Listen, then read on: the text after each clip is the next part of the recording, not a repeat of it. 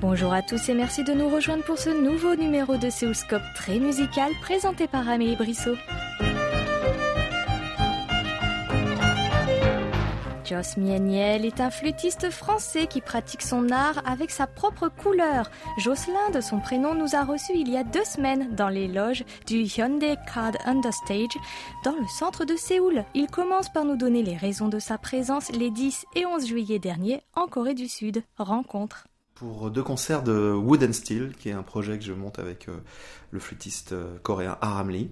Et on était venu euh, il y a à peu près trois ou quatre ans ici pour le Yeorak Festival. Et bah, c'est un, un retour parce que je crois que c'est les 10 ans du festival et je crois qu'ils invitent pas mal de, de gens qui ont joué pendant le festival. Et donc on a appelé ce concert After Wood and Steel, voilà, pour revenir un petit peu en, arrière sur des souvenirs qu'on a en commun. Et justement, c'est un projet euh, qui a mis du temps à germer pour venir ici? C'est un projet qui s'est monté euh, un petit peu sur euh, plusieurs années, on va dire. Une partie en France, d'abord, quand Aram était en, en, tournée en France. Et puis, vraiment, on a créé la forme définitive de ce projet il y a quatre ans, justement, au Théâtre National de, de, Corée, à Séoul, avec un chanteur percussionniste qui se joint à nous et avec lequel, du coup, on a fait pas mal d'allers-retours entre la France et la Corée, dans des festivals très très différents de part et d'autre. Et alors, comment cette rencontre avec euh, Lee Aram s'est-elle Il était en voyage en France, il cherchait à rencontrer un flûtiste. Euh, il m'a écrit par l'intermédiaire de Yoon Sunna, une amie qu'on a en commun, une, chanteuse. Et du coup, bah, je l'ai accueilli à la maison. Euh, comme ça, on se connaissait pas. On a un peu posé toutes nos flûtes sur la table. Il y en avait un bon paquet, on va dire. Et on a commencé à, je lui ai offert le, thé, et puis on a commencé à jouer, et puis en fait, on a, on a joué entre 4 et 5 heures, comme ça, sans s'arrêter, en parlant, prenant plaisir vraiment à se rencontrer, mais par la musique, parce que la langue, bah, c'était un peu un anglais approximatif pour lui et moi. Et euh, de ça est née vraiment une envie de, partager des, des, choses musicales et artistiques fortes, mais on savait pas vraiment où on allait aller. Et on a imaginé au fur et à mesure notre musique, c'est-à-dire euh, euh, un croisement entre ma manière d'envisager la composition, la flûte, et sa manière aussi d'envisager la flûte, qui en fait se trouve un peu au même endroit. Euh, je le savais pas, mais comme je suis un passionné d'ethnomusicologie depuis 20 ans, j'avais travaillé beaucoup moi mon, mode de jeu sur ma flûte européenne comme un instrument traditionnel, soit en acoustique, mais aussi avec des pédales d'effet euh, qui transforment un peu le son. Et euh, quand j'ai commencé à travailler avec lui, je me suis aperçu qu'en fait, c'était quelque chose qu'il faisait depuis, euh, depuis toujours, et que c'est inscrit dans leur manière de jouer de la flûte, mais sans pédales, eux. et sans clé d'ailleurs, parce que c'est juste un, un, un, morceau de bois avec, avec six trous, et c'est pas du tout un instrument moderne comme le mien, mais il y a une technique de jeu que je cherchais à avoir, en fait, à, à retrouver sur un instrument moderne comme le mien. Donc vous, vous parlez de Yoon et puis euh, de Liaram. Vous avez un certain pied alors en Corée du Sud. Comment ça a commencé toute cette histoire? Je suis venu il y a plusieurs années pour accompagner euh, avec Vincent Perani. Elle nous avait invité pendant une semaine à, la, à un amphithéâtre euh, LG euh, dans, dans, dans, à, Séoul. C'était la première fois que je venais ici et c'était euh, c'était un choc esthétique pour moi. C'était vraiment c'était vraiment incroyable le, déjà cette ville, ce pays. Et du coup, je pense que c'est certainement aussi pour ça que j'ai eu j'ai eu à cœur de rencontrer un, flûtiste comme moi qui venait de ce pays parce que je, trouvais qu'il y avait quelque chose qui m'appelait dans cette, dans cette culture.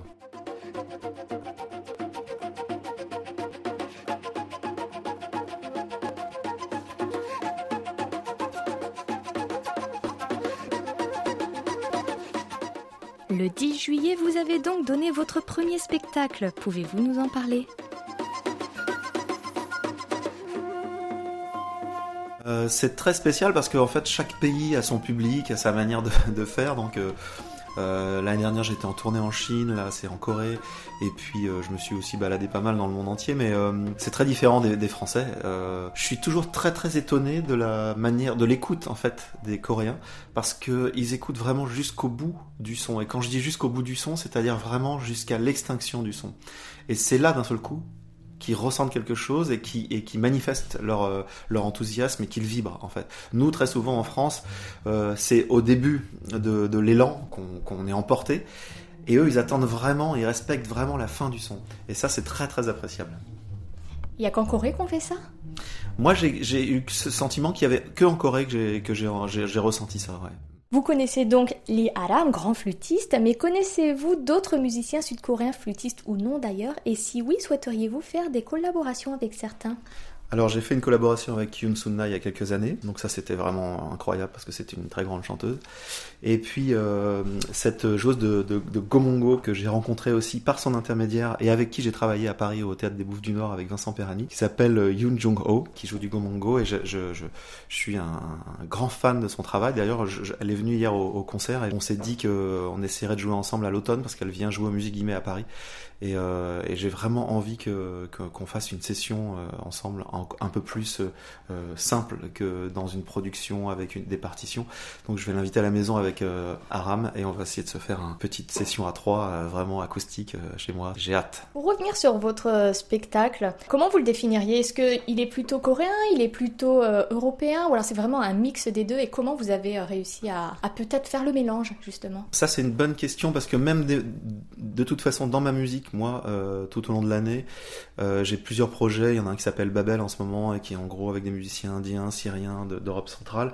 J'ai aussi un projet sur le Mali, sur la musique d'Alifer Katouré. Donc je, mélange aussi beaucoup les croisements et aussi dans les musiques contemporaines, mais aussi dans les musiques répétitives, minimalistes, euh, du jazz, électronique. Donc je suis un peu dans, plein de territoires à la fois. Je, me sens vraiment dans mon époque. Hein. Je pense que c'est ça aussi, être musicien aujourd'hui, c'est aussi euh, avoir accès à tout ça plus facilement que dans les années 50 ou 40 grâce à Internet et puis même par les voyages qui sont quand même plus simples qu'avant. Donc euh, cette musique qu'on a créée avec Aram Lee euh, de Wooden Steel, c'est un peu justement une sorte de, grand écart entre tout ce que j'aime, tout ce qu'il aime, tout ce qu'il aimerait faire sur son instrument quand il quand il me voit euh, sur mon instrument à moi, et tout ce que j'aimerais faire aussi quand je l'écoute aussi sur son instrument. Donc c'est beaucoup d'influence de, musique coréenne, ça c'est sûr. Moi parce que aussi euh, je suis en sous-nombre entre guillemets, je suis tout seul et j'arrive aussi même à m'intégrer assez facilement et j'ai envie de ça. Mais aussi tout en mettant moi mon univers au sein de cette musique coréenne, c'est-à-dire euh, j'ai beaucoup de pédales d'effet, j'ai tout un petit monde avec plein de flûtes traditionnelles, des guimbards, des kalimbas, euh, des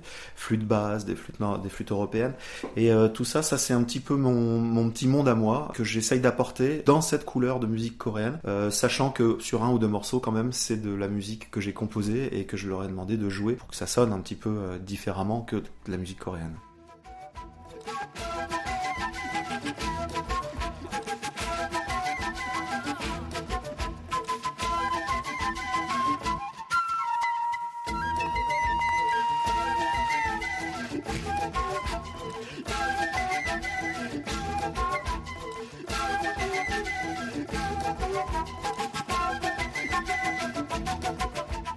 Vous avez dû l'apprendre, il existe de nombreux instruments avant coréens, euh, comme le piri ou même le taegum, qui se joue lui comme la flûte traversière hein, sur l'épaule. Est-ce que vous vous y êtes déjà essayé? Alors oui, j'ai essayé le taegum, mais c'est très très difficile. C'est déjà il y a un écartement de doigts qui est un peu comme les bandes souris indiens, donc j'ai pas réussi. Euh, j'ai réussi à faire une note, bien sûr, mais j'ai pas vraiment réussi à en jouer. Quand j'étais venu la première fois, on était allé se balader avec Aram dans les, dans les boutiques de musique d'instruments. Il m'avait conseillé quelques flûtes, donc j'en ai ramené à la maison, même des flûtes un peu qui se jouent droite, comme des flûtes à bec, mais avec une pratique un peu de, de kena, un peu euh, comme les flûtes d'Amérique du Sud. J'y arrive pas, pour être honnête, c'est très difficile. J'arrive à jouer du ney, parce que j'en joue beaucoup, du ney euh, égyptien et tout ça, mais ça, j'ai vraiment du mal. Pour le reste, j'avais aussi acheté une sorte de, de bombarde. D'ailleurs, euh, Min Wang, qui, qui, qui joue avec nous, en joue ce soir. Très très fort, là, c'est un instrument traditionnel, euh, voilà. Et ça non plus, j'ai pas vraiment réussi parce que c'est une pratique de hanche double, donc ça c'est vraiment euh, autre chose. Et euh, du coup voilà. Mais après, je suis complètement fasciné par les sons des flûtes, des gommes, mais même le peli là que j'ai vu un concert à Paris là, à la Philharmonie de musique traditionnelle coréenne. J'avais jamais entendu cet instrument qui est tout petit mais qui a un son incroyable. Et il y a toujours quelque chose qui vibre en fait dans la musique coréenne. C'est ça que je trouve fascinant parce qu'il y a ce point commun avec la musique africaine aussi. Vous avez toujours dans les balafons, dans les percussions, quelque chose qui, qui grésille, qui fait comme ça. Et ce, petit mirliton avec cette feuille de papier de sur le dégaume, la, flûte traditionnelle, fait que s'il pousse vraiment le son, la flûte a un son saturé. Et ça, ça me fascine complètement. Et c'est ce que j'ai essayé de recréer pendant des années avec des effets sur mes pédales. Quand j'ai vu que c'était quelque chose qu'ils avaient créé naturellement sur l'instrument, j'ai été fasciné. Je me suis dit, mais en fait, voilà, je cherche exactement à jouer comme un instrument traditionnel.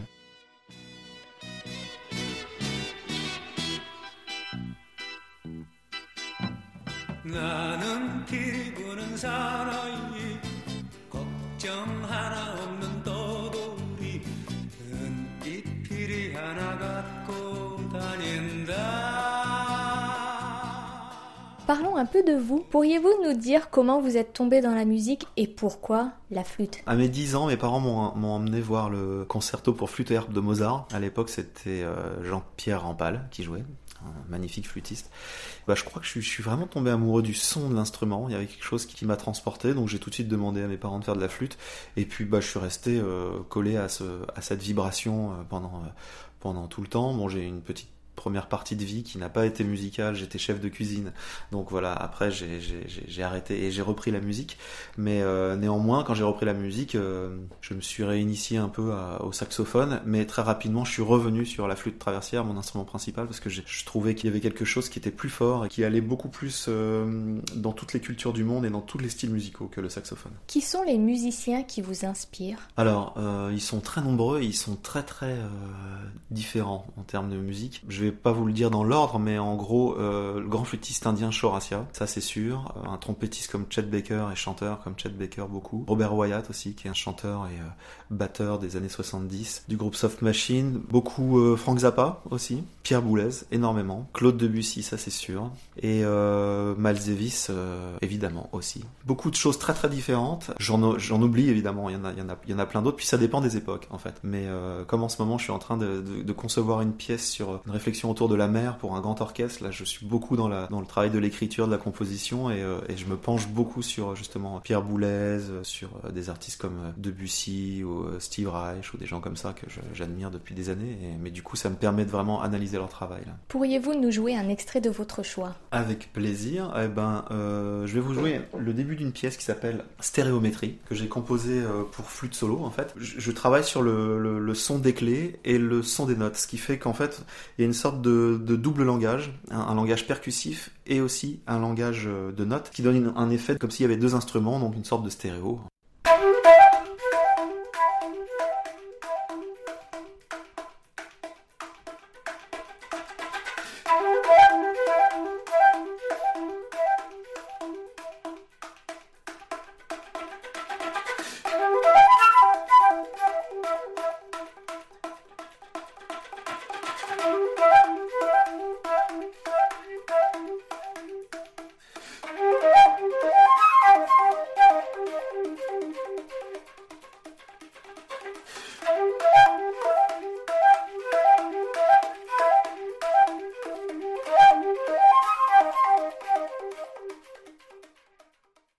Définiriez-vous votre style musical? C'est pas facile ça. Nomade déjà quelque chose qui est en lien déjà avec mon instrument et euh, l'aspect très ancestral, puisque je pense que c'est l'instrument le plus vieux de l'humanité. On a des traces des promenades à 3000 ans avant Jésus-Christ, donc euh, peut-être même plus, donc c'est à peu près 6000 ans de, de, vie, et avec les percussions et la voix, c'est quelque chose de très ancien. Donc moi j'ai conscience de ça donc, quand je joue aussi, de ma flûte, de, tous les, de toute l'évolution que ça a pu avoir, et du fait qu'en fait il y en a dans toutes les cultures, vraiment, du monde, du monde entier. Et elles sont toutes différentes, ces flûtes, et euh, on en joue d'une manière très très différente pour raconter des histoires mais aussi pour euh, comme des postures artistiques en Europe, on a vraiment cette chose-là. Pour moi, mon style, c'est vraiment, euh, je viens du jazz, ça c'est sûr. Je viens aussi de la, musique euh, électronique beaucoup et de la musique contemporaine. Donc après cela, j'ai associé beaucoup de, musique du monde et beaucoup de d'autres choses, mais c'est pour ça j'ai du mal à, le définir. C'est presque pas à moi de le définir d'ailleurs, mais je pense que c'est vraiment une musique nomade et, vraiment sans frontières, ça c'est sûr.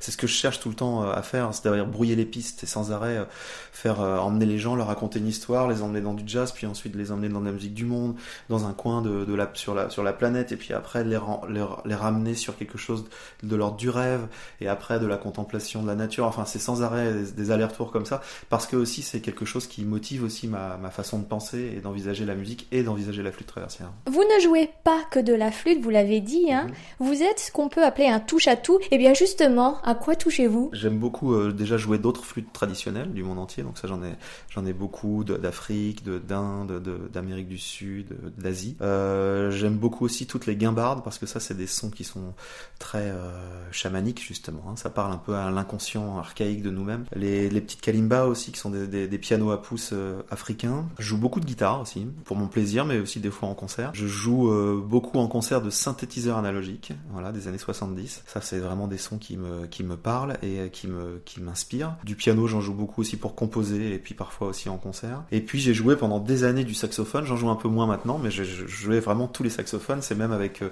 en saxophone que je suis rentré au Conservatoire supérieur de musique de Paris. Et puis je suis ressorti en flûtiste parce que j'ai finalement je préférais mon premier instrument. Donc voilà. Et puis je depuis quelques années là, je, je, je chante aussi un peu plus qu'avant. et en particulier des, un hommage à Chet Baker. Et je chante beaucoup de ballades de jazz.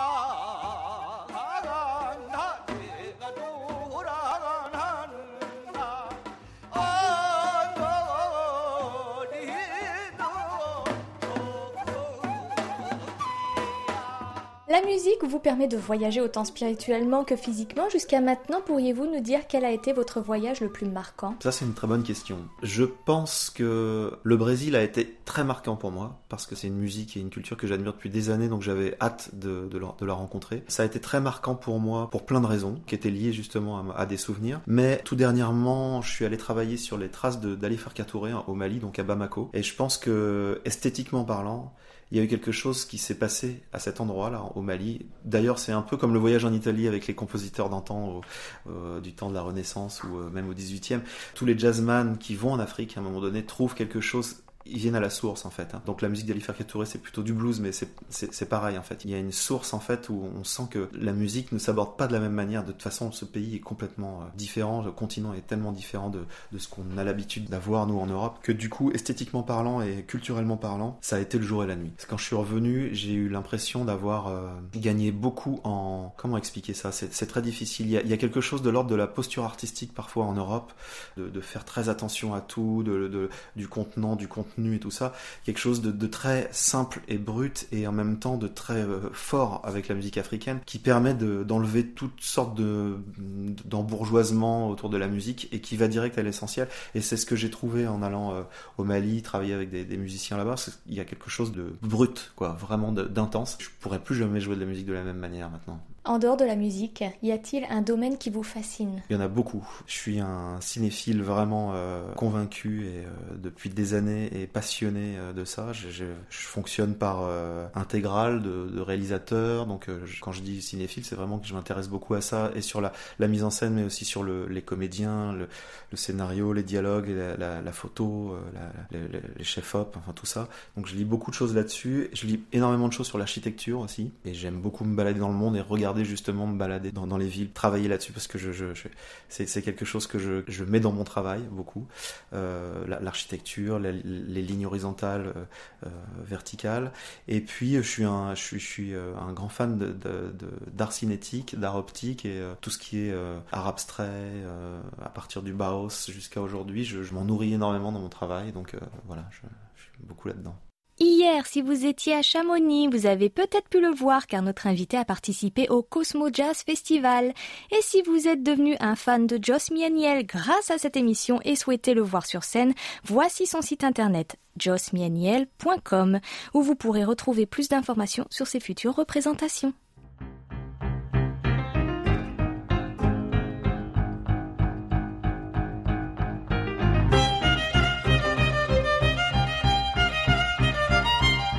Nous arrivons au terme de cette émission. Vous pouvez la réécouter sur notre site internet world.kbs.co.kr French. C'était Amélie Brissot au micro avec Oh Yang à la réalisation. Merci de votre attention et rendez-vous vendredi prochain pour un nouveau numéro de Seoulscope.